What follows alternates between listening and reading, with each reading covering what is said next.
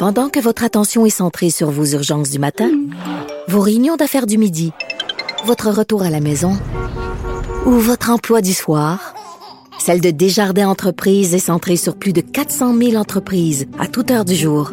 Grâce à notre connaissance des secteurs d'activité et à notre accompagnement spécialisé, nous aidons les entrepreneurs à relever chaque défi pour qu'ils puissent rester centrés sur ce qui compte, le développement de leur entreprise. La Banque Q est reconnue pour faire valoir vos avoirs sans vous les prendre. Mais quand vous pensez à votre premier compte bancaire, tu sais, dans le temps à l'école, vous faisiez vos dépôts avec vos scènes dans la petite enveloppe.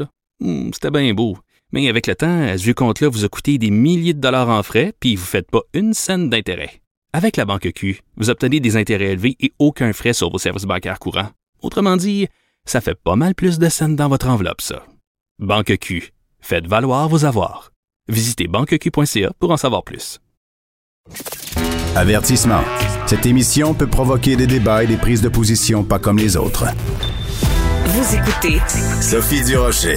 Vous avez peut-être vu ce texte euh, vraiment euh, très euh, inquiétant, très bouleversant, publié dans le journal Le Devoir samedi. Une nouvelle étude qui lie directement la violence conjugale aux mesures de confinement.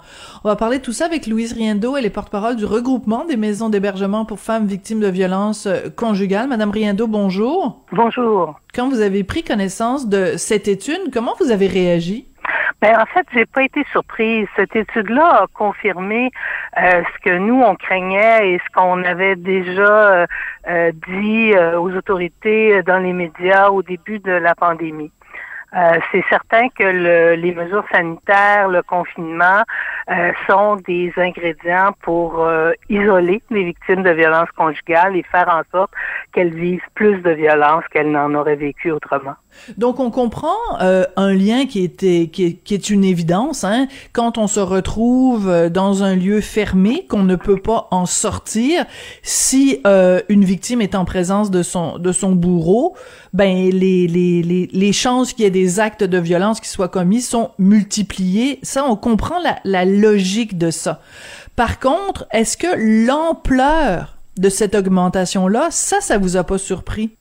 Ben, écoutez, euh, nous, on a vu que beaucoup de femmes, euh, euh, pas au tout début de la pandémie, mais assez rapidement, beaucoup plus de femmes, quand elles arrivaient à faire des demandes d'aide, appelaient en grand nombre. Les chiffres à SOS violence conjugale ont beaucoup augmenté. dans nos maisons, des demandes pour des services de consultation ont beaucoup augmenté. Alors, on est à moitié surprise au fond de voir de voir ces chiffres-là. Euh, l'isolement, c'est une des caractéristiques de la violence conjugale. Les conjoints violents isolent leurs victimes pour pouvoir euh, euh, les contrôler et tout ça. Alors là, tous les toutes les conditions étaient réunies pour une augmentation de la violence. Quand la pandémie a commencé, quand on a commencé à imposer des confinements, il y a des petites voix qui se faisaient entendre. Je dis des petites voix parce qu'on les entendait pas beaucoup, mais disons il y a des voix qui se sont fait entendre et qui disaient ben il faut faire attention. Est-ce que ce confinement là va pas euh, on fait le confinement pour sauver des vies, mais est-ce qu'on n'est pas en train d'occulter des vies qui vont être perdues ou brisées à cause du confinement? Est-ce que quand vous regardez ça avec le recul, est-ce que vous vous dites qu'on aurait dû moins confiner pour protéger les femmes? Ou est-ce que vous pensez qu'on aurait dû mieux gérer le confinement? Ben écoutez, je pense pas qu'on puisse dire qu'on aurait dû moins confiner. On était vraiment dans un état d'urgence euh, sanitaire, mais euh, nous, dès le départ, on a euh, multiplié les démarches pour dire aux femmes les ressources sont là. Il y a eu des campagnes qui se sont multipliées pour essayer de les rejoindre. Mais effectivement, on était dans une situation où quand le conjoint est à la maison 24 heures par jour avec nous, c'est assez difficile de demander de l'aide. Donc, je pense que on, on, a fait beaucoup. On aurait peut-être pu faire plus, mais moi, je suis quand même euh, euh, assez satisfaite. On a eu euh, les le gouvernement nous a accompagnés. On a vu le premier ministre qui a, dans une de ses conférences de presse, lancé des messages aux victimes de violences conjugales. Donc, je pense que peut-être que quand on fera le bilan, on trouvera des solutions, des choses qu'on aurait pu faire mieux dans une autre situation.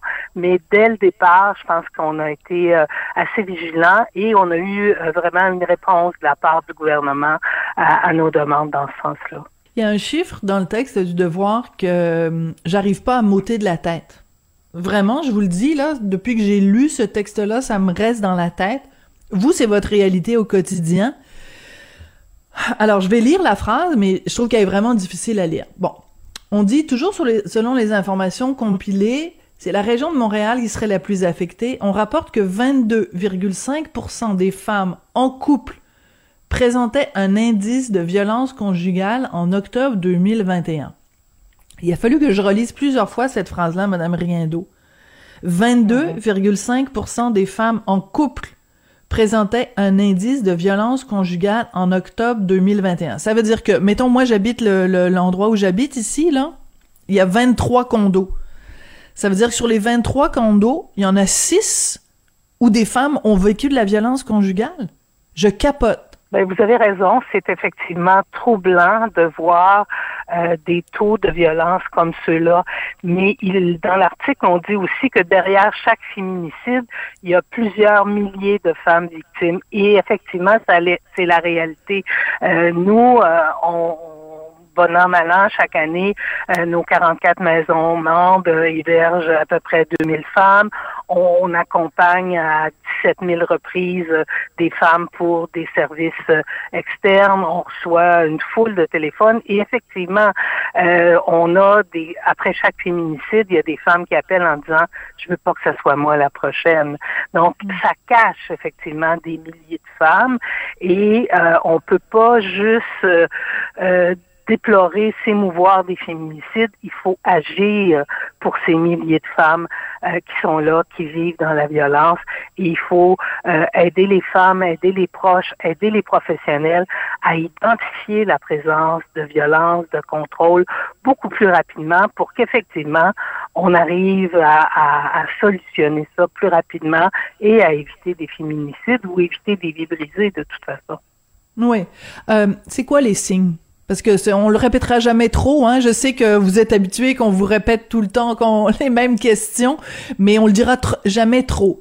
Quand on, on, on, regarde les gens autour de nous, quel genre de signes on doit observer qui seraient des sonnettes d'alarme de, d'un cas potentiel de violence conjugale? Un conjoint qui est très contrôlant, qui appelle à tout moment quand, une femme est avec nous, euh, qui essaie de l'isoler parfois en ayant des comportements qui vont déplaire à la famille, aux entourages, qui va la dénigrer euh, publiquement, qui va euh, décider quels vêtements elle doit porter.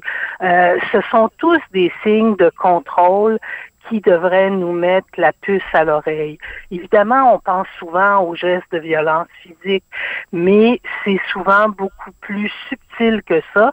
Et c'est pourquoi parfois on voit pas les gestes et puis moi je pense que quand on a des soupçons, euh, on perd jamais rien à demander à une femme comment ça va dans ton couple? On n'est pas obligé de lui parler de violence, mais des fois, cette phrase-là va lui permettre de s'ouvrir et l'important, c'est de rester présent. C'est parfois désespérant quand on est un proche, qu'on constate que euh, notre soeur, notre ami euh, vit de la violence, mais le plus important, c'est de rester présent parce que le jour où elle aura besoin de nous, où elle sera prête à bouger, ben, elle pourra tendre la main et elle ne sera pas dans la honte de le faire. Hmm. Vous avez euh, souligné tout à l'heure à quel point pendant euh, ces deux ans de pandémie, il y a eu des campagnes euh, publicitaires. On pense évidemment à cette campagne quand même assez percutante avec le comédien Patrice Robitaille où on voit justement un homme qui contrôle tous les aspects de la vie de sa de, sa conjointe, de sa copine. Parlez-moi de l'impact que ça a eu, c'est, cette campagne-là en particulier. À quel point ça a fait bouger l'aiguille? Ben, écoutez, cette campagne-là avait le mérite justement de montrer des gestes que parfois on ne, on ne remarque pas et d'alerter. Et on a vu que suite à ça, à SOS violence conjugale, mais il y avait aussi d'autres campagnes, mais certainement que celle-là a concouru à, augmenter les demandes. Il y a eu beaucoup plus de demandes d'aide et, et dans nos dans nos maisons aussi. Euh, donc euh, nous, on était très contentes de, de cette campagne-là qui, pour une fois, s'écartait de la violence physique et nous montrait euh, des gestes de contrôle que beaucoup de femmes vivent et qui vont parfois aller en, en s'accentuant. Ouais, vous dites que ça a eu beaucoup d'impact, donc il y a eu beaucoup d'appels. Euh, j'ai fait aussi des entrevues avec des gens qui travaillent dans euh, les groupes d'aide pour les hommes violents mm-hmm. et euh, de leur côté aussi ça a eu un grand impact c'est-à-dire mm-hmm. qu'il y a plein de gars qui ont vu passer cette publicité là et qui se seraient pas regardés dans le miroir en disant moi je fais de la violence conjugale mais qui en voyant la publicité se sont dit oh ok ça ça m'interpelle ils se sont reconnus c'est comme un miroir qu'on leur tendait et ils se sont reconnus là-dedans. Donc, du côté aussi des hommes qui ont un comportement problématique, ça a eu un impact. Certainement. Et du côté des proches qui pouvaient leur dire, hé, je pense que ça marche pas là. Il faudrait que tu fasses quelque chose. J'ai une question quand même par rapport à cette publicité-là, euh, madame. Et euh, ça va être un peu délicat. Donc je vais euh, vous, je vais prendre un petit instant là. Je vais enfiler des gants blancs. je vais tourner cette fois ma langue dans ma bouche et je vais marcher sur des œufs. Dans cette publicité-là, on voit un monsieur qui est un homme blanc de la quarantaine. Il y a beaucoup de gens mhm. qui m'ont écrit, euh, des lecteurs du Journal de Montréal, qui m'ont écrit en disant, ben, quand on regarde les publicités en ce moment à la télé, partout, partout, il y a des minorités visibles, sauf dans les publicités où on fait, où on sensibilise les gens à la violence conjugale. Euh, est-ce que vous pensez pas que ce serait peut-être une bonne idée aussi à un moment donné qu'on fasse une publicité et qu'on voit une minorité visible qui pose des gestes de violence conjugale. Est-ce que vous pensez pas que ça euh, aiderait aussi à défaire, à démystifier un certain nombre de choses? Je, je vous le dis en vraiment en mettant des gants blancs, là. Oui, oui. Oui, oui.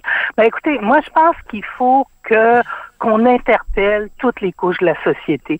Dernièrement, les femmes qui ont été tuées étaient des femmes âgées.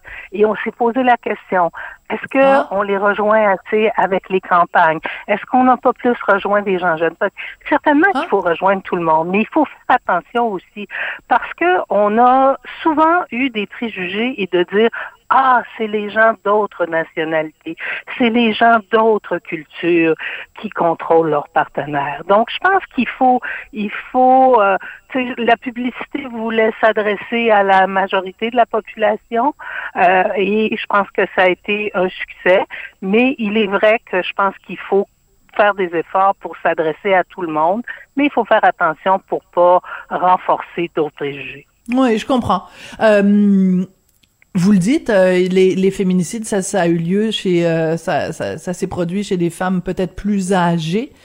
Euh, est-ce que justement le message passe, ou est-ce que peut-être c'est possible aussi que la, la, la jeune génération et ça, ce serait, ce serait vraiment une, victoire du mouvement féministe. La, jeune génération de femmes s'en laisse moins imposer, euh, se tiennent plus debout, vont peut-être plus chercher de l'aide. Est-ce que c'est possible que psychologiquement, la jeune génération de femmes soit plus solide ben, écoutez, c'est tout à fait possible. Nous, on remarque que les femmes qui font des demandes d'aide dans nos maisons ont des durées d'union beaucoup plus courtes que par le passé. On voit aussi que dans les plaintes à la police, il y a un, nombre assez important de jeunes femmes. Fait effectivement, on peut penser que les jeunes femmes savent qu'elles ont des droits, savent qu'il y a des ressources pour les aider et les utilisent. Donc, c'est c'est une très bonne nouvelle. on pourrait se désoler de dire il y a beaucoup de jeunes femmes qui font des plaintes, mais en même temps, moi, je pense que ça nous indique qu'elles utilisent les leviers qui sont là pour elles dans la société, malgré le fait que la violence existe toujours. Mm, oui, je comprends. Donc, euh, même si on peut penser en effet que c'est une, une mauvaise nouvelle, en fait, c'est peut-être le signe justement de, de quelque chose, parce que le premier geste à faire, c'est justement de dire, ben, il y a, y a, y a une situation qui est problématique et moi, je veux, euh, je veux m'en sortir et c'est là que, que votre regroupement devient extrêmement important. Louise Riendo, je rappelle que vous êtes porte-parole du regroupement des maisons d'hébergement pour femmes victimes de violences conjugales. Merci beaucoup d'avoir pris le temps pour nous de, de réagir aujourd'hui à ce texte-là, là, sur cette étude qui fait un lien direct entre la violence conjugale et les mesures de confinement. Ça a été extrêmement intéressant. Merci, Madame Riendo. Ça m'a fait plaisir. Bonne journée. Merci, vous aussi. C'est là-dessus que ça se termine. Merci beaucoup, Jean-François Paquet, à la réalisation, à la mise en onde. On, on va le perdre dans une semaine déjà triste à l'idée euh, qu'il ne sera plus avec nous, mais il va viguer vers d'autres euh, défis professionnels. Euh, je voudrais remercier également Florence Lamoureux, toujours fidèle au poste à la recherche, avec Maude Boutet et Luc Fortin. Merci à vous d'avoir été là. Merci d'avoir encore une fois choisi Cube Radio. Et ben, j'ai très hâte. On se retrouve demain.